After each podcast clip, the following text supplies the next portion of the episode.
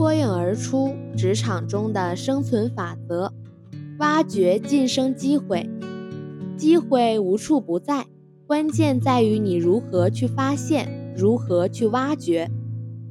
要发现机会，寻找机会，首先要有开阔的胸怀、广阔的视野，把眼光放在更广阔的领域，而不是局限于某个狭小的范围内或某个单纯的渠道上。其次，要善于分析，拨开乌云见太阳。机会常常改装打扮，以问题面目出现，如对某一重要问题的解决本身就为下级的晋升提供了良机。再次，要乐观，不要仅看到眼前的问题，而要发现问题后面的机会。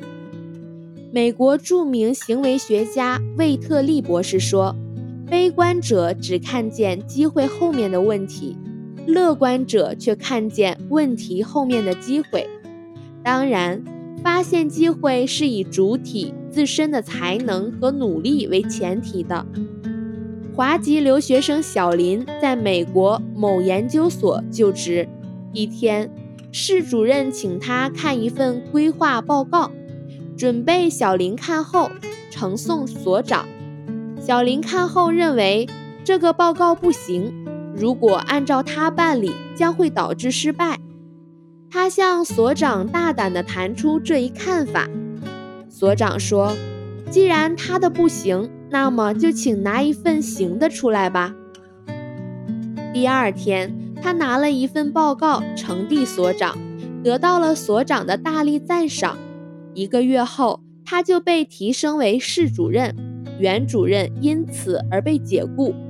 在这个例子中，如果小林不善于抓住向所长表现自己才能的机会，就很难得到所长的重用。宋太宗统治时发生了潘阳之案，潘阳指的是潘仁美与杨廷昭，一个系开国功臣，堂堂国舅；一个系镇边大帅，世代忠良。这个案子在当时是一个烫手的山芋，谁也不敢去接，生怕一招不慎，轻者革职流放，重者凌迟处死，株连九族。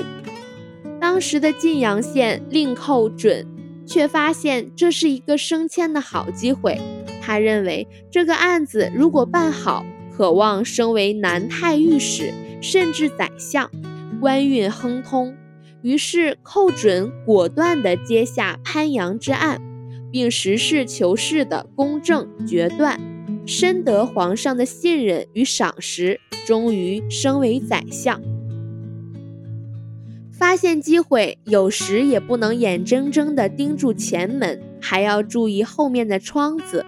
另外，成功往往与冒险是一对孪生兄弟。如果不敢冒险，遇到困难绕着走。那困难背后的干果也不会被你摘取，而你也只能平平庸庸地度过自己的一生。敢冒险的人不一定会成功，但成功的人很多都是因为他们冒过险。